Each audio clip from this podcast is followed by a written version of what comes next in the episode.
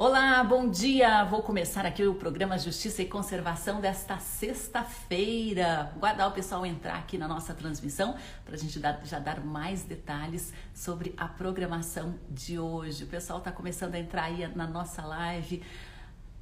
Elizabeth Moura está com a gente, Robi Lamp também, Rafael Sobania, Carolina Prando, Lili Matinhos, Miriam, o pessoal da Rádio Cultura aí já está a postos, lembrando que estamos transmitindo em formato multiplataforma, né? Estamos transmitindo via Rádio Cultura de Curitiba e estamos transmitindo também pelas redes sociais do Observatório de Justiça e Conservação, inclusive com imagens para quem acompanha nas redes sociais, né? Você nos encontra aí como arroba Justiça Eco. A Leila Capel já está com a gente, Flavinha Farina também. Pessoal, lembrando que nosso programa aqui é interativo, eu quero a participação de vocês, né? Me contem aí de onde estão falando, né? E como que tá o clima aí pra gente já se conhecer um pouquinho melhor. Hoje aqui, né, é, é sexta-feira, a gente separa esse espaço para falar sobre o turismo na nossa coluna Segue a Trilha. E estamos chegando ao fim da semana comemorativa em homenagem aos 60 anos do Parque Nacional São Joaquim, né, em Santa Catarina. E hoje, né, venha passear com a gente pelas belezas dessa região. Nós vamos conversar ao vivo com Eduardo Sobania, ele que é administrador, turismólogo, guia de turismo e empresário da agência Na Trilha Certa de São Joaquim. Você pode acompanhar e participar. Ó, a Flavinha está lá em Santa Catarina. Frio por aí, então. Alguém está me dizendo aqui que não está ouvindo o meu áudio. Alguém pode me dar o um retorno aí se é problema aqui comigo ou se é problema com a pessoa aí? Só para eu saber aqui para a gente fazer os ajustes. Jardim dos Beija-Flores de Foz, Felipe Gruit. Está normal aqui, então, pessoal, acho que deve ser aí quem está com dificuldade de me ouvir, deve ser o próprio celular. Aí só dou um ajuste no volume, tá bom? Então, antes de adicionar aqui o Eduardo Sobani, eu gostaria de exibir algumas imagens né, da belíssima São Joaquim para a gente entrar no clima, né? Você já tem uma ideia das belezas da cidade, que também abriga uma parcela importante do Parque Nacional São Joaquim. Hoje nós vamos falar sobre trilhas, sobre passeios rurais, sobre roteiros de aventura, de contemplação, roteiro rural também, né? O turismo nas vinícolas. A região ali de São Joaquim é famosa pela produção dos vinhos de altitude que são verdadeiras delícias, alguns muito premiados, inclusive. A cidade tem uma longa tradição na produção de vinhos e roteiros também para os apreciadores desta bebida dos deuses. E além também de ser a capital nacional da maçã. Porto de Cima está em Morretes aí, bom dia pessoal da cervejaria. Iratu, Iratu também está com a gente. Ali a Leila disse que já resolveu o problema do áudio, então eu vou exibir algumas imagens aqui de São Joaquim só para vocês terem uma ideia do que eu estou falando.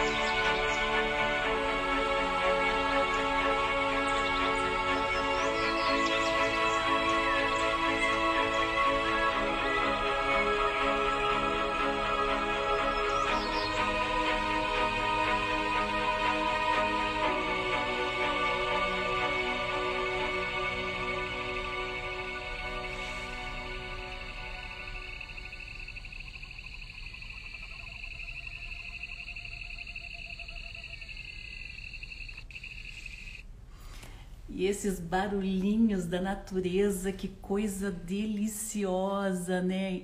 Iratu comenta que lindo demais a Serra Catarinense, belíssimas imagens para todo lado que você olha, é maravilhoso. Ademir, aqui que maravilha ver essa diversificação na região onde está inserido o nosso Parque Nacional de São Joaquim. A Miriam aí da Apremave, né, faz um brinde ao Parque Nacional de São Joaquim, que está de aniversário esta semana, já são 60 anos de história. E vamos falar um pouquinho sobre os roteiros que envolvem essa região aí que eu acabei de exibir as imagens. Eu vou adicionar aqui o Eduardo Sobania, que é turismólogo, né, guia lá na região, conhecedor muito grande desses roteiros e trilhas. Ele atua, né, empresário da agência na Trilha Certa, que tem sede em São Joaquim, mas faz roteiros aí por todo o Brasil, mas o forte mesmo são esses roteiros na Serra Catarinense que atraem turistas de todo o Brasil e do exterior. Bom dia, Eduardo. Muito bem-vindo aqui à semana comemorativa dos 60 anos do Par na São Joaquim. Bom dia, Sandra. Tudo bem? Queria agradecer a oportunidade de estar aqui com vocês, né, o convite do Observatório, porque a gente fale um pouquinho de turismo, apresente um pouquinho dessas belezas, como a gente pode ver no vídeo ali, né? Um pouquinho dessa, desse encanto que é a Serra Catarinense, né? É, e eu queria saber aí como é que está a temperatura agora em São Joaquim. Costuma fazer bastante frio, né? É, costuma fazer frio, principalmente no inverno, mas também é, no verão, janeiro, por exemplo. A nossa primeira geada foi é, em 2 de janeiro, né? Então a gente tem um clima bem ameno durante o ano e agora, quando eu cheguei na agência, a gente estava com 3 graus. Então, durante a madrugada, aí, acredito que tenha, em algum ponto, tenha negativado aí a temperatura, né? Ai, que legal. E hoje, como é que estão os planos aí para os grupos? O que, que o pessoal tem procurado em um fim de semana como este? Na verdade, a gente tem essa época do ano, é, justamente pelo frio, uma procura bem grande pelos roteiros de vinho, pelos roteiros de ecoturismo, né? O vinho casa muito bem com essa questão do frio, então o pessoal vem em busca justamente é, desse aconchego da serra, um bom vinho na frente da lareira, é, passeios, né? Conhecendo as vinícolas, vinícolas maravilhosas, com premiações nacionais e internacionais. Então o pessoal tem, essa época do ano aí, busca a neve e também um bom vinho, né?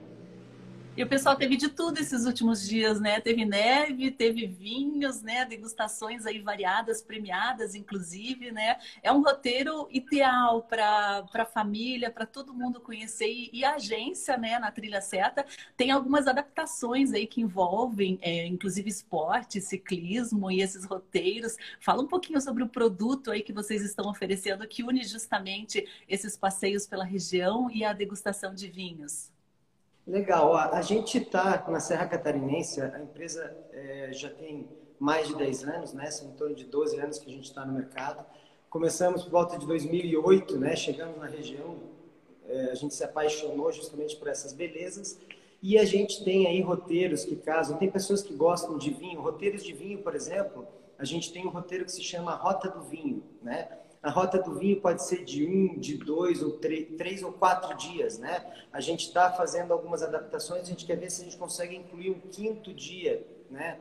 Dentro do roteiro de vinhos, né? E a gente, como você falou, a gente também consegue fazer algo diferente. Então a gente tem um passeio que a gente chama de bike no vinhedo, né? Qual que é a ideia desse passeio?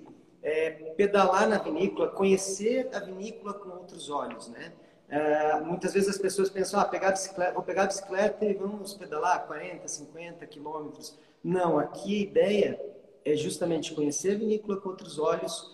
É, é um passeio que qualquer pessoa que saiba pedalar pode fazer. A gente pedala entre os vinhedos, degusta um bom vinho, com uma tábua de frios durante o passeio, no meio do vinhedo. Então a gente consegue é, unir as duas coisas, né? Um, o esporte, né? ou melhor, três coisas: esporte, turismo e um excelente vinho que a gente tem aqui na Serra Catarinense.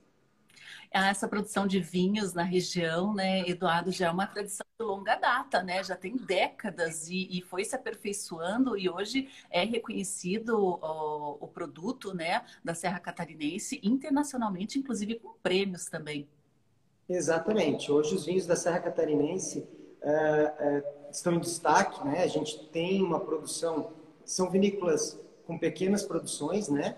É, mas com uma qualidade excepcional que vem encantando aí, é, é, desde o pessoal que vem de fora, né? é, Europa, Estados Unidos, Austrália, Japão, enfim, até o pessoal público nacional. Né? É interessante até, se você me permitir, vou, dar, vou contar uma passagem de um turista que veio da Europa, né? E ele, ele, a ideia do turista quando ele vem da Europa, ele quer muito ver a natureza, né? E quando ele entrou no carro no aeroporto, ele disse assim, olha, eu não, eu, eu quero a natureza e tal. Eu falei para ele, vamos degustar um bom vinho. Ele disse, no Brasil não tem bom vinho. Aí eu disse, não, mas o senhor tem que conhecer o nosso vinho, a nossa região, não sei o quê. Resumindo a história, né? Ele veio para cá, eu consegui abrir um vinho rosé para ele, mas esse, esse, é, é, o turista ele dava pulo de dois metros de altura. Ele disse, não é possível. Eu nunca tomei um rosé tão bom na minha vida, nem na Europa, sabe? Então, assim, a gente realmente está com bons vinhos, vinhos de, com, que estão se destacando nacional e internacionalmente. É interessante, né, que o pessoal vai fazer a degustação, né, é bem com esse perfil que o Eduardo comentou, né, meio, ah, vou tomar um vinho, né, mas não imagina que vai tomar o vinho e o pessoal acaba voltando para casa com caixas e caixas, porque são é, vinhos exclusivos das regiões de altitude, né, de serra, né, não existem em outros lugares, né, é um produto extremamente especial, extremamente exclusivo. Agora, exclusivo também é esse cenário que você tem aí para explorar com ecoturismo, com turismo de natureza, de contemplação, né? Fala um pouquinho sobre as trilhas envolvendo também o Parque Nacional São Joaquim Eduardo. A gente tem diversas, diversas trilhas, desde trilhas que estão dentro do Parque Nacional, como trilhas que a gente tem aqui, por exemplo, fora do parque, em São Joaquim, né? Mas que trilhas encantadoras. Mas eu destacaria dentre elas a trilha da Pedra Furada, né? Eu costumo, eu costumo escalar a montanha, né? A gente já, já escalei no Paraná, o Pico Paraná, é, Pico Marumbi, enfim. E eu não tenho medo em dizer que a trilha da Pedra Furada é uma das trilhas mais encantadoras e belas que eu já fiz na minha vida, sabe? A gente vai é, beirando o canyon, a gente vai dentro da Pedra Furada, é, é uma trilha incrível dentro do Parque Nacional. É necessário um condutor para poder fazer essa trilha, né? é, o condutor do Parque Nacional. É, existe uma limitação né, de, de pessoas dentro da trilha é, por dia, né? E então a gente tem várias trilhas dentro do parque, né? Trilhas lá no campo de Santa Bárbara, uh, enfim, na região do, do, Rio do Bispo. A gente tem várias trilhas dentro do parque, mas também tem trilhas como a que eu gostaria de destacar que a gente uh, faz aqui em São Joaquim, que é a trilha dos Xaxins, né? A trilha dos Xaxins, a gente passa por Xaxins enormes, por diversas cachoeiras, é uma trilha um pouquinho mais curta, né, em torno de 3 quilômetros e pouquinho, mas que qualquer pessoa consegue fazer. Para ter uma ideia, é, é, a gente fez, fiz eu, a minha esposa e meus dois filhos, um de 3 anos e um de 7 anos, eles fizeram a trilha inteira e é uma trilha encantadora mesmo que a gente oferece aqui dentro da Na Trilha Certa, um dos roteiros que a gente oferece dentro da Na Trilha Certa. Então a gente tem aí uma, uma, uma diversidade bem grande, desde cicloturismo, né, o city tour de bicicleta, até roteiros onde a gente passa por cascatas, belas paisagens, canyons. A gente tem o Canyon das Laranjeiras também, que é, é fantástico. Enfim, é, roteiros maravilhosos, focados para aquelas pessoas que gostam um pouquinho mais de aventura, né? É, a gente tem vários roteiros nesse sentido. Ai, que bacana! E você é um dos guias autorizados a operar dentro da unidade de conservação, dentro do Parque Nacional São Joaquim, né? Como é que está agora o esquema de visitação? Está bastante limitado em relação à quantidade agora na pandemia de pessoas autorizadas a entrar também, né? É, na verdade, essa limitação sempre existiu, uma limitação, um número de pessoas. Existe um número X de carros que podem subir o morro, existe um número de pessoas que Eduardo, acho que ficou mudo aí um pouquinho. Deixa eu ver se está funcionando. Ah, o Fernando Bal perguntou aqui sobre o vídeo que eu exibi no começo, se eu consigo compartilhar. Consigo sim. Depois me lembra ali no direct que eu te envio via WhatsApp ou via e-mail. Esse vídeo está lindo demais, tem paisagens incríveis. Eduardo, acho que... É, não estou te ouvindo, não estou te ouvindo. Faz a... Você está me ouvindo? Você está me ouvindo? Também não está me ouvindo. Então, bom, como é que eu vou falar para ele agora? Para ele sair da live e voltar, porque às vezes pode dar algum pane aqui no aplicativo, às vezes é normal. Eduardo, acho que eu vou pedir para você sair, se você estiver me entendendo. É, tá sem som, acho que deu alguma pane aqui, a gente já resolve. Resolve. Deixa eu mandar um recado aqui para ele. Por mensagem mesmo, né? Que daí eu tiro e depois eu recoloco. Porque às vezes quando dá uma pane assim, é só fazendo isso mesmo, não tem jeito. O Instagram, às vezes, ele. Aí, saiu. Isso, aqui a minha. Ah, é a, so... a família Sobana está em peso aqui. Alexandre, Rafael, o senhor Wilson, sejam todos muito bem-vindos. Deixa eu adicionar agora novamente aqui o Eduardo, para a gente voltar. Opa, apertei o botão errado, agora sou eu aqui. Então, quem quiser aí a, a, as imagens, né, do vídeo que eu exibi, Bom, agora eu não estou conseguindo colocar ele. Ai, que maravilha, né? Tava tão boa a conversa. Deixa eu ver. Olha, Marcos Rosa Filho aqui, muitas afinidades com o Paraná, o Parque Nacional Guaricana, na região sul de Curitiba, também tem 49 mil hectares. E dá parabéns aí ao Parque Nacional São Joaquim. Pessoal, agora eu não estou conseguindo aqui, sumiu o meu atalho. Ah, eu acho que eu sei o que, é que eu fiz aqui. Eu estava digitando um comentário, daí sumiu o atalho. Deixa eu ver se agora eu consigo. Ah, deu certo. Deixa eu chamar o Eduardo aqui para comentar. Desculpa, pessoal, aí esses problemas técnicos, mas é que ao vivo, né, a gente está sujeito a esse tipo de coisa. Por mais que a gente domine aqui o aplicativo, sempre acontecem alguns imprevistos. Aí, agora deu certo. Tomara que volte o som aqui. Voltou. Oi, Eduardo. Desculpa, me atrapalhei aqui, mas ao vivo a gente está sujeito aí. É, não, tranquilo. É, a gente estava falando em relação à limitação né, no número de visitantes ali no parque. Se quiser dar uma continuidade aí ao teu pensamento. É, é então, assim, a, a, limitação dentro do parque, ela existe. Né? Sempre existiu um limite X de carros que podem subir no parque, é, limite de pessoas dentro da trilha, principalmente da trilha da Pedra Furada, né? Ah, e o que, que acontece? Agora, devido à pandemia, tem a questão das bandeiras, enfim, se reduziu o número de pessoas, os grupos dentro da trilha, se reduziu o número de carros na subida do morro, então a, a limitação é, aumentou um pouquinho, né? diminuiu o número de carros que podem subir, diminuiu o número de pessoas na trilha. Uhum. Mas tá, tá é com um pouquinho de planejamento aí, né? As pessoas têm conseguido fazer os passeios, né? Você recomenda é, já fazer a aquisição pela agência? Quantos dias de antecedência para a pessoa ter a garantia que, que vai conseguir conhecer o PANA? É, um detalhe interessante é justamente que o condutor, no meu caso, eu sou um condutor do parque, né?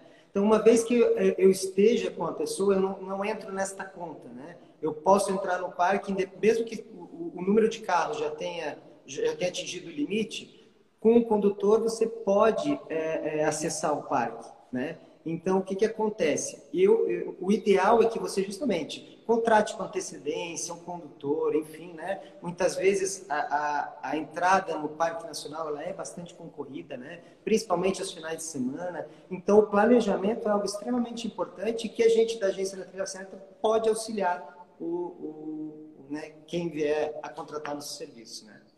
Ah, então, de repente, fazendo esse, essa contratação pela agência, pelos guias parques, você tem essa, essa garantia, né? Do que chegar lá simplesmente é, é, no escuro, né? Tentar a, o ingresso é um pouco mais complicado, limitado, então.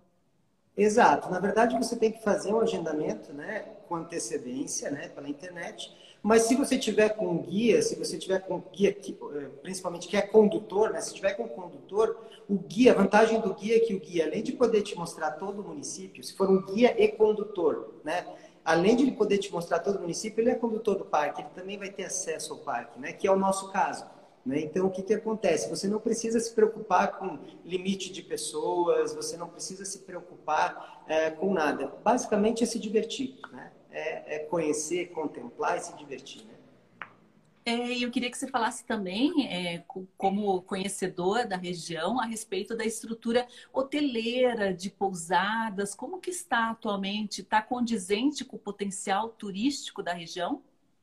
Tem algumas cidades onde a gente vê que já está com, que já possuem é, vários leitos de hospedagem, uma capacidade já está próxima da capacidade de suporte, né? Agora, o que, que acontece? Tem municípios, por exemplo, como São Joaquim, onde ainda a gente poderia dobrar essa, essa quantidade de leitos sem problema, né? A gente poderia, e ainda ia precisar de mais leitos dentro da cidade, né? Então, o que, que acontece? A gente tem na região, a, a região está se desenvolvendo, novos empreendimentos estão se instalando em toda a região, né? A, a, as pessoas estão procurando, as redes hoteleiras estão procurando a região, já vislumbrando é, essa potencialidade e o futuro que o vinho traz, que os atrativos naturais tra, é, trazem também, né? É, que é um grande diferencial da Serra Catarinense. Esses atrativos naturais, muitas vezes a gente vai para outros destinos e, é, e, e, parece que falta aquela coisa natural, sabe? É, a gente vê muita coisa criada. E aqui na Serra Catarinense a gente consegue contemplar e, e ter maior, uma diversidade muito grande de, de paisagens e atrativos, né? É uma variedade muito grande mesmo de natureza, de vegetação, de, de é, monumentos naturais, né? E agora com o, plan, o novo plano de uso público do Parque Nacional do, do de São Joaquim, é, foram abertas novas trilhas, novos roteiros, né? Como é que está aí a atuação da agência na trilha certa nessas novas opções de passeio? É, como eu disse, são diversos passeios que vieram surgindo. A gente teve um tempo que a gente ficou limitado aí né, a trilha da Pedra Furada, é, devido à pandemia, devido a vários fatores antes da, da né, do plano de manejo, enfim. Mas o que, que acontece? Agora surgindo essas novas possibilidades, só amplia né, a, a, a oferta que a gente tem para esse público que vem vindo para cá. Então, várias trilhas, trilhas mais leves, trilhas um pouquinho mais pesadas. A gente tem trilhas aí, né, onde a gente passa por cachoeiras incríveis, enfim, a gente tem agora dentro do parque uma diversidade bem grande para poder trabalhar e trazer algo bem diferenciado para o público que vem para cá. Olha só, o Sérgio Lima Guia, né, tá dando os parabéns aos guias Rafael e Eduardo, grandes conhecedores do parque Nacional São Joaquim região. Ele está dando aí um tchauzinho que diz que vai atender alguns turistas de Maceió e depois vai assistir a live. Lembrando, né, pessoal, que as nossas lives elas ficam é, disponíveis aqui no IGTV, no Facebook. A gente vai postar tudo depois da semana comemorativa no YouTube, né? E você vai poder acompanhar e conhecer um pouquinho mais, mais sobre essa importante unidade de conservação, esse parque que é um patrimônio não só dos catarinenses, né, mas como de todos os brasileiros. E Eduardo, você tem alguma trilha preferida aí que, que você torce para o turista contratar? São duas, na verdade. Se, se você me permite, as duas que eu torço para o guia contratar são justamente a trilha da Pedra Furada e a trilha dos Xaxins, tá? que fica aqui em São Joaquim. São duas trilhas incríveis, né? A trilha da Pedra Furada, ela já tem é, é uma dificuldade moderada, né? Ah, já é uma trilha um pouquinho mais longa, isso vai percorrer em torno de 8,5 km, ida e volta, é, com uma dificuldade um pouquinho maior em determinados trechos. E a trilha dos Xaxins, aquela trilha que é para família, que qualquer pessoa pode fazer, criança, para se divertir. Então, essas duas são as duas trilhas que a gente oferece aqui, que eu torço para o turista contratar, porque é, é fantástico. Né? Uma trilha, a trilha dos Xaxins um pouquinho mais curta, 3,5 km mais ou menos. Ah, e tem também, né, é, um atrativo muito forte aí que são o, as aves, né? O pessoal que gosta de observar aves, né? É, busca muito essa região porque tem algumas espécies que são endêmicas que só existem ali, tem outras espécies migratórias, né, Rafael, é, Eduardo? Inclusive, queria ver se a gente chama o Rafael aqui, o teu irmão, para falar um pouquinho também, né? Ele que foi um pioneiro aí, né, em levar turistas de todo o Brasil e mundo afora para essa região. Vou chamar aí, ver se ele está a postos para participar com a gente. Oi, Rafael. bom Olá, bom dia, Sandra. Eduardo, tudo bem com vocês? Que honra, agora temos os irmãos Sobani aqui ao. Olha só que maravilha. Antes de mais nada, a honra é minha. Eu queria parabenizar a iniciativa do Observatório, Sandra, Gien, toda a equipe do Observatório nessa semana tão importante aí de um dos parques nacionais mais antigos do Brasil e que preserva uma área única e, e de uma importância extrema. Então, essa iniciativa maravilhosa com profissionais de várias áreas durante a semana inteira falando e é um prazer eu poder de repente participar aqui um pouquinho do lado do meu irmão ainda, então melhor ainda é, para finalizar essa semana, antes de falar de passarinho, né? É, e Eduardo, já guiou aí com o teu irmão? Já guiaram juntos? Já fizeram alguns roteiros? Na verdade, é um, ele é, é, a gente pode dizer que é o cara dentro do turismo de observação de aves. Então, quem me guiou foi ele, né? Quem, quem é, me mostrou, né? Muito do o pouco que eu sei é, é, é foi ele que me ensinou, né? Então, realmente a gente está aí com uma pessoa fantástica. É meu irmão, mas assim, é, independente de ser meu irmão, é uma pessoa menos, que menos, a gente conhece muito do que faz. Rafael, acho que só está batendo o seu microfone no. Está batendo aqui? Será é, que eu tá tiro? Tá... Assim melhorou? Agora está melhor? É, acho, que, acho que de repente tira que está fazendo um chiadinho Vou ali. tirar. Peraí, vamos, vamos ver. Tá, só para não ter essa. Agora, fica melhor? Aí. Acho que sim. Uhum. E me conte, Rafael, a gente estava falando aqui sobre algumas espécies né, que são exclusivas dessa região de aves que tem atraído turistas de várias partes do mundo. Né? O que, que a gente podia destacar que há na Serra Catarinense de, de especial realmente em ave fauna? Olha, é, a Serra Catarinense, assim como toda a região sul do Brasil, tem um aspecto muito interessante para a observação de aves, que são justamente as espécies endêmicas por condições como, por exemplo, o Parque Nacional, vou tentar focar, direcionar no parque mesmo, né?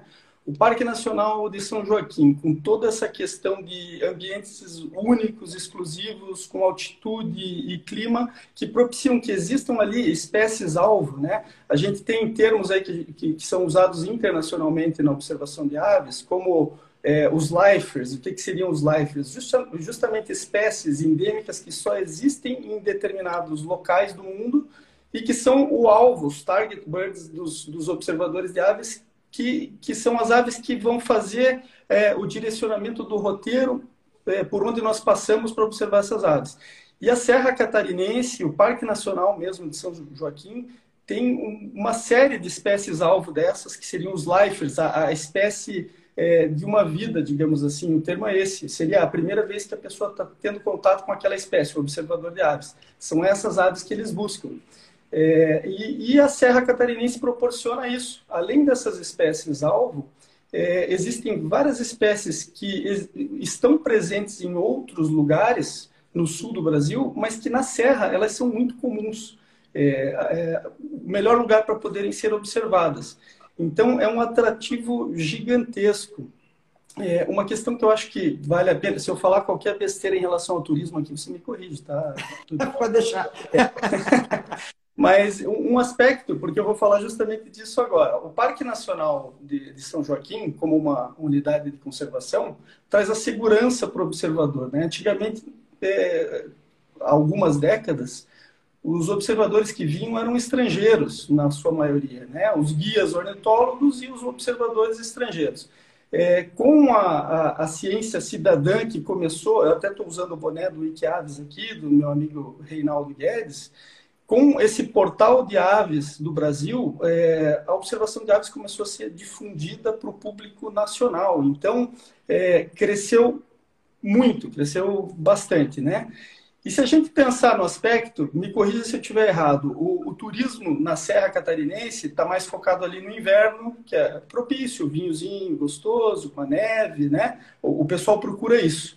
É, tem dois aspectos que trazem um público, é, turistas de, de, baixo impacto, que é o turismo de observação de aves, em períodos separados disso. A gente tem um evento que acontece ali no, em meados de abril e maio, que seriam os papagaios charões migratórios que sobem para a serra, vêm do Rio Grande do Sul e atraem observadores de aves do mundo inteiro, principalmente para Urupema, mas acaba que esse público que vem, num período que é de baixa, não é um período de alta visitação, está trazendo esse, esse público que vai movimentar as pousadas, vai movimentar a economia. Não é o melhor período para a observação de aves, mas o papagaio em si é uma das espécies alvo principais. Então, observadores de aves do mundo inteiro vêm especificamente para isso. E claro, já vão sair para observar aves em outros pontos, vão visitar os atrativos turísticos. Então, movimenta ali em abril, que não é um período tão forte do turismo, aí entra o inverno, né? E logo na sequência vem a primavera, que é período reprodutivo das aves. Já acabou o período de, de, de, de turismo mais forte do inverno, e você tem ali um período fortíssimo para observação de aves, que é o período reprodutivo. Agosto, setembro, outubro e entrando no verão.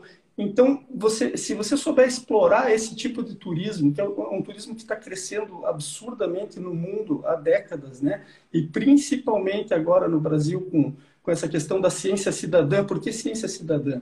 Os ornitólogos são os que trazem a maioria das informações sobre aves ainda, mas é, esse público leigo, médicos, empresários, enfim, pessoas é, de outras áreas que começam a, a observar aves, eles vão trazer e, e agregar muito para o aspecto de ciência e conservação, porque eles estão ali tendo contato e muitas vezes têm um conhecimento tão grande quanto ornitólogos hoje em dia. Conheço vários observadores aí, médicos, engenheiros, que conhecem mais do que muito ornitólogo que eu conheço, é, de forma geral, de aves. Então, eles agregam para a conservação. O Parque Nacional de São Joaquim tem uma lista de cerca de 126 espécies, com paisagens espetaculares. Então, é, eu acho que se souber explorar esse turismo é, nesses períodos de baixa para o turismo de massa normal, você trazer esse público, fica, fica perfeito, né? Interessante, né, Eduardo, isso que o Rafael falou, ó, até o, o Pana São Joaquim, a equipe lá está dando bom dia, falando sobre o turismo de observação de aves, possibilidades imensas para serem exploradas. É um, um setor que está em, em, franco crescimento. Agora, São Joaquim, né, Eduardo, começou, eh, ficou famoso, famosa nacionalmente justamente pela neve, né? O, o, os brasileiros de todas as partes, de todos os estados, iam para a cidade em busca dessa experiência, né, de presenciar a neve, né? E começou com esse turismo. É, de estação mesmo, e agora estão sendo desenvolvidos roteiros para o ano inteiro, como o Rafael está tá, tá, tá, tá, explicando ali. Você percebe assim essa movimentação turística já acentuada, já frequente ao longo das outras estações, além do inverno? Com certeza. Na verdade, assim, até é interessante que ontem a gente teve, ontem a gente teve uma reunião do Conselho Municipal de Turismo aqui em São Joaquim, e um dos assuntos que eu abordei foi justamente esse. Ah, o nosso foco não pode ser o turismo de massa. O nosso foco tem que ser justamente trabalhar nichos específicos bem distribuídos ao longo do ano. Uma menor quantidade visando uma melhor qualidade também, né? O que o turismo de observação de aves vai, vai agregar, né? Entra perfeitamente dentro da, dessa nossa ideia. O turismo de massa, a gente não, como, como a gente estava conversando lá no início, ah, o ponto forte da Serra Catarinense são os atrativos naturais. Então a gente não pode buscar aquele turismo de massa é, que vai, vai acabar impactando diretamente na nossa galinha de ovos de ouro, que é a, a, o meio ambiente, né? que são os atrativos naturais. Então, isso, e, e, não é só a questão do turismo de observação de aves, o enoturismo entrou dentro dessa, dessa questão, o turismo de aventura. Então, hoje a gente já consegue perceber que, antigamente, sim, você tinha o inverno e era sazonal, então aquele pico no inverno e acabou. Né? Ah, hoje não, hoje a gente consegue ver um turismo mais bem distribuído ao longo do ano. Né? Então a gente vê uh, o pessoal do enoturismo. O enoturismo é, não tem data, não é só inverno. O pessoal vem de janeiro a dezembro. Né? Então a gente consegue ver isso muito marcante. É claro que chegou o inverno, teve uma previsão de neve, como foi na semana passada, a cidade vai encher, né? naturalmente. O que a gente não pode é fomentar que isso aconteça, aconteça o ano todo porque uh, aí a gente vai trabalhar um turismo que vai, vai ficar muito longe do que uh, eu costumo dizer. Eu, eu, não gosto de dizer assim, é o turismo sustentável, eu coloco mais próximo do sustentável, né? Porque a sustentabilidade é como se fosse um horizonte que você tem que perseguir e que uh, você anda, anda, anda, você não pode parar de andar e, e, e você não chega naquele final, né?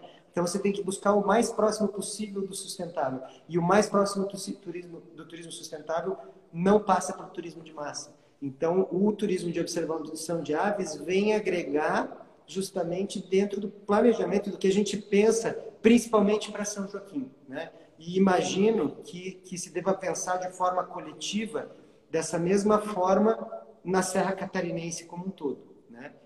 É, a minha opinião é que a gente realmente tem que trabalhar nichos específicos ao longo do ano.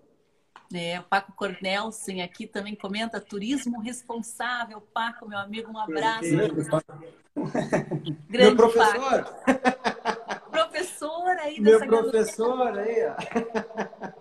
Jean Guimarães, diretora aqui do Observatório, né, lembra aí as cidades que compõem né, o Parque Nacional do, de São Joaquim, Urubici, Bom Jardim, Orleans, Lauro, Lauro Miller, Grão-Pará. Agora, Rafael, essa questão do turismo responsável, como que é o posicionamento, a percepção da galera da observação de aves? É, então, é, um fator aí que é bem importante, foi, foi interessante você comentar, é, é um turismo que pode ser impactante se não soubesse feito da forma correta, né?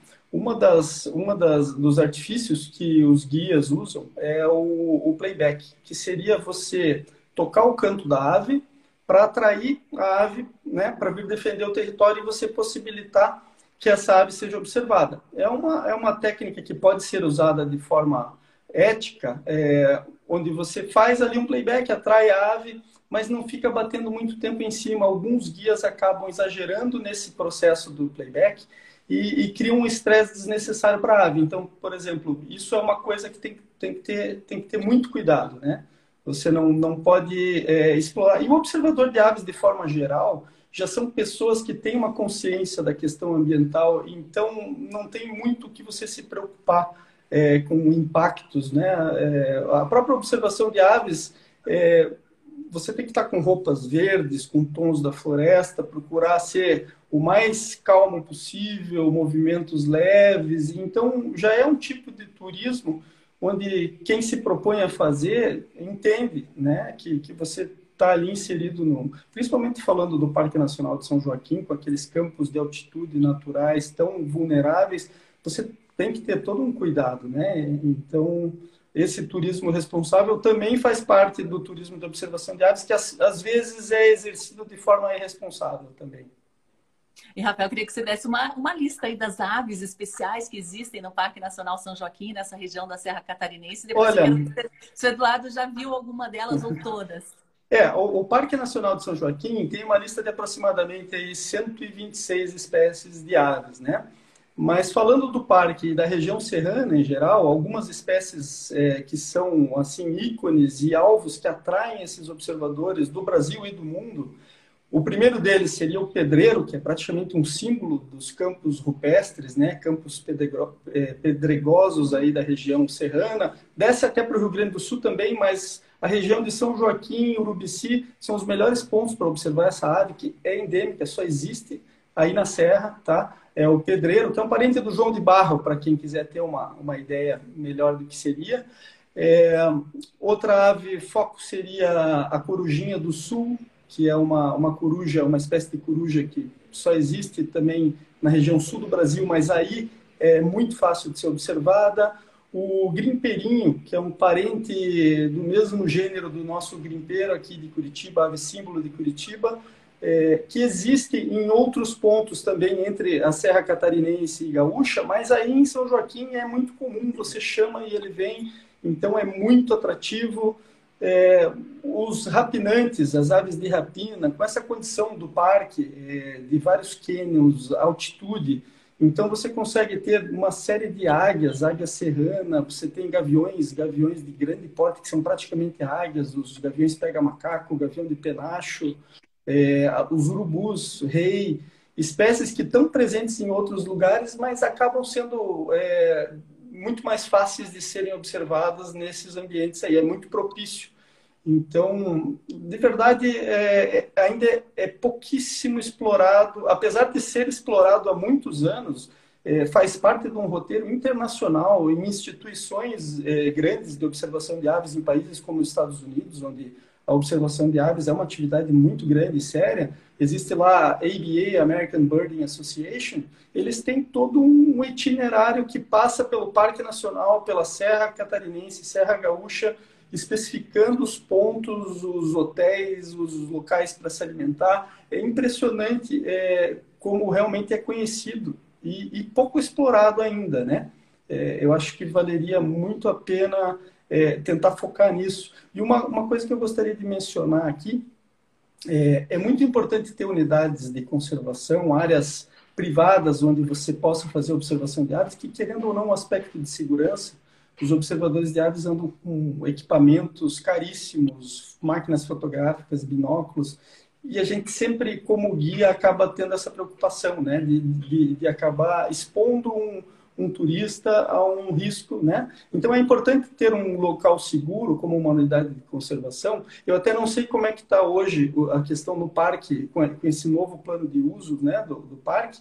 Eu não sei como é que está essa questão, que existe um, um, um aspecto aí da observação de aves, que todo observador de aves acorda às quatro, quatro e meia da manhã e tem que ir para o mato, que é o, o, período mais produtivo. E normalmente essas unidades de conservação estão fechadas nesses horários. Então seria bem legal tentar abrir exceções para esses públicos, né? É, permitir o acesso em horários é, que não são os horários normais do turismo normal, né? E, e, justamente vai ser o momento mais propício. As primeiras horas da manhã são os melhores momentos para observação de aves. Então, esse é um aspecto que a gente acaba se deparando com essas instituições privadas e os parques mesmo, né? Unidades de conservação, é, RPPNs, que o acesso às vezes é depois das 8, 9 da manhã e você não consegue. Não sei exatamente como é que está essa questão hoje. É, até fica a dica aí para os gestores aí do parque, o Paulo, né? é, Porque são, é um tipo de turista, um segmento que traz muitos recursos econômicos financeiros, muitos. né? Acho que dá para se estudar. Ó, de repente a gente tem aí uma parceria com o Eduardo, turismólogo, né? com a equipe do Pana que está acompanhando. É, hoje eu imagino que não seja possível entrar antes do horário, né, Eduardo, na unidade. Na verdade, o que, que acontece? Existe uma restrição maior na questão do morro da igreja, da igreja tá? Então, no morro da igreja, questão é, militar, né? tem, você tem ali o acesso né, a é, determinado horário. Né? É claro que se for algo mais específico, de repente entrar em contato com o parque, solicitar autorização. Mas a gente tem outros pontos do parque onde a gente tem esse acesso é, mais fácil, que são os campos de Santa Bárbara, a região lá do, do, do, do, Rio do Bispo, enfim. A gente tem vários locais que a gente poderia fazer sem problema nenhum né, é, bem mais tranquilos para você desenvolver esse tipo de atividade, né? Inclusive nos campos de Santa Bárbara você tem a estrada que corta ali, né? Então é, é, é, é tranquilo, é uma região de altitude e que é bem tranquila de a gente trabalhar sem problema nenhum, né? E é interessante que o pedreiro é um, é um, um, um pássaro que mesmo durante os guiamentos eu estou fazendo Uh, uh, um pedreiro que eu te apresentei. Que se denomina na natureza certa como expedição urubici, né? é, que é um passeio de dia inteiro, né? É, eventualmente a gente se depara com ele e eu aproveito para mostrar para o turista, né? Eles, eles já batem fotos, ficam encantados. Durante a trilha da Pedra Furada a gente consegue observar o pedreiro também. Existe um, um casalzinho que está bem ali perto do mirante, quase sempre, sabe? Então você consegue visualizar. É, outro animal que o pessoal, né? outro pássaro que o pessoal fica encantado que já é, é um pouco mais comum, né? Mas, mas o pessoal se encanta é a própria siriema, né? Que a gente consegue ver esses dias dentro do vinhedo. É, é, a gente viu um entendeu? Então, assim, é, é, são animais que a gente consegue ver, são pássaros que a gente consegue ver, mostrar para o turismo, para o turista, mesmo quando a gente não está exercendo a atividade de, de turismo de observação de aves, não é um passeio específico para isso. Então, a, a gente consegue mostrar um pouquinho é, é, dessas aves durante outros passeios também. Né? Então é bem bacana. Muito legal, ó, a cerveja Porto de Cima aqui de Morretes, a cerveja da Mata Atlântica maravilhosa também, né? Comenta todo cuidado é pouco, responsabilidade sempre, respeitando o ambiente natural, né? O Miguel tá comentando aqui a respeito daquela questão do estresse das aves, né? Que ele nunca tinha pensado nisso, né? No turismo de observação, percebia o estresse em parques fechados, né? A Birgit aqui coloca boas colocações do Sobânia, bom dia a todos. A Birgit, inclusive, publicamos uma reportagem a respeito dessa artista incrível né? tá aí no plural.jor.br, tá no blog Conexão Planeta também, que mostra o trabalho da Bia, que tipo pintura de aves que ela faz com uma habilidade, uma... Espetacular, fora do comum mesmo fora do comum. Pessoal, aí acesse depois o, o, os blogs, né, o Plural ou Conexão Planeta, para acompanhar essa reportagem a respeito da Birgit. Ó, Leco, grande Rafa, meu amigo. Júlia Lipe comenta: observação de aves vira um vício depois da primeira vez. O Leco comenta: Rafa, você é o cara, hein? O Paco, uhum. perfeita colocação a respeito do horário dos parques, Rafael. Ó, o Par na São Joaquim, em locais fora do Morro da Igreja, há possibilidade sim de acesso nesse horários. Ó, a Leila, ai que vontade de conhecer. Por que não, Leila? Pertinho aqui da gente, hein?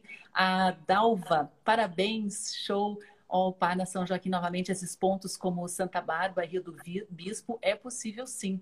Olha, o Ademir aqui, não esqueçam a curucaca. Curucaca, gralha azul, né? São muitas espécies. É, Eduardo, você mesmo é, com frequência aí que espécies, não só de, de ave, mas como de outras espécies da fauna também. O que, que você tem cruzado no seu caminho? Leão baio, já pegou um de perto?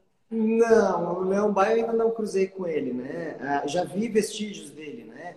uh, mas não o leão em si eu não, não, não me deparei com ele ainda, né? Uh, mas você encontra vários animais aí, né? Se depara com graxaim, uh, enfim, a gente tem vários animais aí, várias aves que a gente se depara ao longo dos nossos passeios. E então é, é, é, bem bacana. E é bem como a gente tinha comentado ali, referente ao parque, né? Em outros locais a gente consegue aí observar nas trilhas, nas trilhas do Campo de Santa Bárbara e tanto na trilha da Pedra Furada, são dois pontos que eu encontrei vestígios do Leão Bairro. Mas eu nunca fiquei de frente com ele. O, o Rafael já teve a oportunidade, essa, é, já teve essa oportunidade. Eu, infelizmente, ainda não, não consegui é, é, observá-lo assim é, no ambiente natural. Só os vestígios dele mesmo, né? Ah, é, Rafael? Como é que foi a experiência? Agora conte. É, a minha experiência nunca em Santa Catarina, mas algumas vezes em São Luís do Purunã eu tive sim contato aqui, o pessoal chama de Sussuarana, lá na Serra Catarinense, o Leão Baio, né? É, que seria o puma americano, né? A onça parda. Aqui em São Joaquim, em, em, em São Luís do Purunã, na Escarpa Devoniana, eu tive aí alguns contatos já, mais do que um aí. E uma experiência única, né? É, é um privilégio você conseguir ter uma experiência como essa e estar tá caminhando na trilha e de repente se deparar com um animal desse tão lindo, né? É um espetáculo. Deixa eu falar aqui também, eu vi ali que o Ademir comentou da curucaca. Não dá para esquecer da curucaca mesmo, Ademir. É uma das minhas aves favoritas, muito comum também aqui nos Campos Gerais, no Paraná, muito comum na Serra toda catarinense gaúcha é, eu diria que é um símbolo dos campos naturais, né? É, é uma ave que está presente e, e, de uma beleza incrível que que remete a gente àquele ambiente, né? Você escuta uma corucaca, você já enxerga aquela área aqui na Escarpa Devoniana. É, inclusive é, o, é, a capa do, de um livro que eu, que, eu, que eu fiz aqui das aves de São Luís do Purunã. A corucaca é a capa do livro, assim. É uma ave que eu, que eu gosto, estimo muito, assim. É que está aqui junto com, com, os nossos pinheiros também, né? Dormem nos nossos pinheiros, perto das casas. Então é, é um pássaro que está. Em São Joaquim ela anda pela cidade, pelo centro, caminhando. Pelo centro né? da cidade, dorme aqui na praça, né? enfim. É. Você vê a corucaca, né? É, é, bem fácil. Poderia ser um, um, um símbolo dos campos, eu diria assim. É, o Ademir ainda fala, ela já está aqui em Joinville, na área rural. Olha, o Alexandre Sobania está mandando um abraço para vocês aí, para os irmãos, né? Gigantes, orgulho. E a Fernanda Polidória comenta, né? Pergunta quanto tempo é necessário para fazer todas as trilhas do PAC? Então, a gente vai dividir em vários dias. Agora a gente tem uma série de trilhas que a gente pode fazer, né? Então a gente pode tirar vários dias aí, né? No, nos campos de Santa Bárbara, a gente tem várias trilhas, a trilha da Pedra Furada, da nascente do Rio Pelotas, ah, enfim, a gente tem, eh, se você quiser fazer só trilha, né, na, no, no, no, parque, você pode tirar facilmente aí oito, é, dez dias, enfim, são várias trilhas que a gente tem na região que você pode, é, se a gente for pegar toda a região, não só Urubici, mas você pegando Bom Jardim, né? São Joaquim, que não faz parte do Parque Nacional, mas se você pegar toda a região aqui, são vários dias que você pode ficar fazendo somente trilha, né? Então é, é bem tranquilo, são, são várias trilhas em Bom Jardim, várias trilhas dentro do Parque Nacional. Então é, é, vai depender mais da tua disponibilidade, né? Ah, eu posso ficar 10 dias, eu posso ficar 11 dias, eu posso ficar 12 dias, enfim, vai depender mais da quantidade de dias que você tem do que realmente é, é, é, das trilhas em si, porque são diversas trilhas que a gente tem hoje, né? É, lá, a, a, os altos do Corvo Branco, enfim, são várias trilhas que a gente tem na região hoje, né? Muito legal. Já separe um dia e uma noite aí para degustação de vinhos, porque quem começa, né, vai ali, ah, só vou experimentar uma tacinha e acaba ali se deslumbrando E, e aliar, aliar a observação de aves com o enoturismo, se a gente pegar o exemplo ali da vinícola Bassetti, que é toda pavimentada nos vinhedos, é, na última vez que, que, que, nós estivemos lá, águias serranas voando em cima da nossa cabeça. Provavelmente a siriema você viu lá também, né? Sim, também lá. E, então, se você quiser aliar, e, e, é um observador de aves que gosta de vinho que nem eu, é perfeito, né? Vai observar ah, aves, isso... vai é, na Vilagem Bassete, não só na Vilagem Bassete, como nas outras vinícolas, mas na Vilagem Bassete, que é onde a gente tem o nosso passeio bike no vinhedo, né? O nosso passeio bike no vinhedo acontece dentro da vinícola Vilagem Bassete. Uh, e ali a gente sempre está se deparando com, pedreiro, eventualmente a siriema, corucaca, águia cinzenta, enfim, a gente tem vários animais aí bem interessantes, várias aves bem interessantes que estão ali dentro do vinhedo e, e, você às vezes está pedalando e se depara com ela, né? Está fazendo a degustação no meio do vinhedo, né? Comendo um queijinho, degustando um vinho no meio do vinhedo e e se depara com, com um animal fantástico, né? A, a noivinha, né? A, a, veste amarela, a gente vê bastante aqui também. Um é, outro símbolo especial, veste amarela é uma ave das mais procuradas pelos estrangeiros, principalmente. E é, assim, é muito comum durante o passeio de bike a gente visualizar a veste amarela. E muitas uhum. vezes a gente vê uma noivinha junto que dá o sinal para eles, né? Eles estão voando com ela, ela, ela, é, é, ela é, mais arisca, ela foge e eles vão atrás. Então é muito comum a gente ver isso aqui na nossa região. Né? Então a gente está ali fazendo a degustação, às vezes no, no vinhedo do, do Sangiovese, e aí a gente vê a noivinha, vê o, o, veste amarela e daqui a pouco aquela revoada, assim, né? Então, então muito bacana. A gente tem um potencial realmente incrível, assim, é, é, tanto para o turismo de observação de aves, quanto, né, como eu disse, é, é durante outros passeios, sempre que possível que a gente se depara com um animal desse, a gente também é, é, apresenta para o turista, porque muitas vezes a gente fala assim do pedreiro, né? É, a gente está falando do pedreiro, está explicando a primeira pergunta que vem assim, mas é o João de Barro? Não, é outro pássaro. Nome popular, popular, é, popular João Pedreiro, nome científico Cyclodes parist, né? E aí a gente explica sobre o animal e mostra para ele que muitas vezes as pessoas acham que um pássaro raro, um pássaro endêmico, é um pássaro colorido, é, sabe, com diversas cores e tal, e, e, você vê o pedreiro, né, e não e ele não é colorido assim, né? Mas então, o canto você... compensa. É, exato, mas eu digo assim, e ele está se deparando, às vezes você passa e olha e não dá o devido valor, e é um pássaro que muitas vezes a pessoa vem do outro lado do mundo para observar, né? Então você acaba acaba é, né, não dando devido valor àquele pássaro por não conhecer aquele pássaro. Ave raríssima, então, endêmica, tá super com... comum. É, então, você está com alguém ali que possa te passar essa informação, aí é, vira outra, né, é outra história. Né? Ah, eu queria, antes de encerrar aqui, compartilhar alguns comentários que a gente está tendo. O Paco comenta que as duas vezes que ele deu de cara com onças, foi ele que deixou vestígios na mata. Sobania, o pai aí do clã, tá dando os parabéns para os meninos. Bem-vindo, seu Wilson. Seja muito bem-vindo sempre aqui às nossas transmissões. A equipe do Pana São Joaquim. No Rio do Bisco há diversas trilhas, trilhas do Rio do Bisco, trilha do Morro Comprido. Olha só, muito legal. O Wilson comenta ainda saudades das vinícolas de São Joaquim. Ademir, né, ficando com saudade, com saúde dessa semana, saudades dessa semana, imagino, acho que foi o corretor aqui.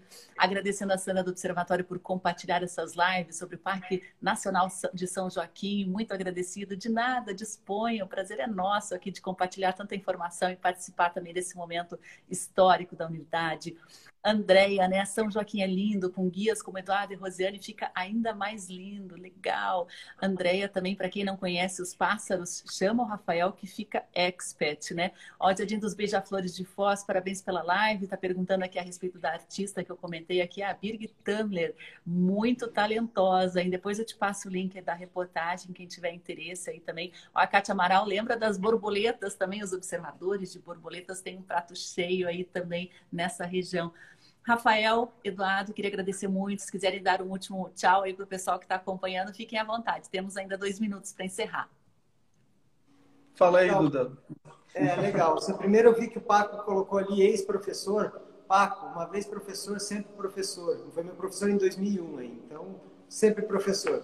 Ah, então, assim, eu queria agradecer essa oportunidade, tá, de, de estar tá aqui falando um pouco de turismo falando um pouquinho desse local encantador que é a Serra Catarinense, né? Queria convidar aí as pessoas que estão escutando que venham conhecer a Serra Catarinense, né? É, Para conhecer um pouquinho melhor os nossos roteiros, é só acessar aí no Instagram, né? Arroba na trilha certa agência. Você vai conseguir melhores informações sobre os nossos passeios, né? Ah, hoje a gente está com dois guias na agência, né? Então a gente está atua nos municípios de São Joaquim, Bom Jardim, Rio Rufino, Urupema, Urubici, é, Bom Retiro, São Joaquim, enfim, né? É, então a gente está atendendo toda essa parte alta da serra, né? É, então venham conhecer São Joaquim, é, venham conhecer Na Trilha Certa e tudo que a gente tem para oferecer para vocês. Né? Vai ser um prazer guiá-los por esse local encantador que é a Serra Catarinense. É, obrigado, obrigado, Rafael, Rafa, né? Sandra, obrigado pela oportunidade, né? Por, é, obrigado aí ao Observatório pelo convite é, e espero que, que, que a gente tenha colaborado um pouquinho com o turismo na nossa região. Ah, fechamos com chave de ouro, né? Passeando pela região da Serra Catarinense. Muito bom. Rafael, muito obrigada. A gente volta aí, né? Tem mais programação à tarde. A gente vai estar postando nas nossas redes os horários com os links, né? A Miriam da Primave são tantas opções maravilhosas e o Parque Nacional de São Joaquim é motor para tudo isso. Bigit, né? Mais uma ótima entrevista. Parabéns, Sandra, Rafael e Eduardo. Obrigada, Bigit. Bigit, muita gente chama. Obrigado, Bigit. Até mais, pessoal. Acompanha aí. Até então. mais. Tchau, tchau o restante da sexta-feira, que tem mais programação prevista para o Parque Nacional São Joaquim. Um abraço, até depois. Um abraço.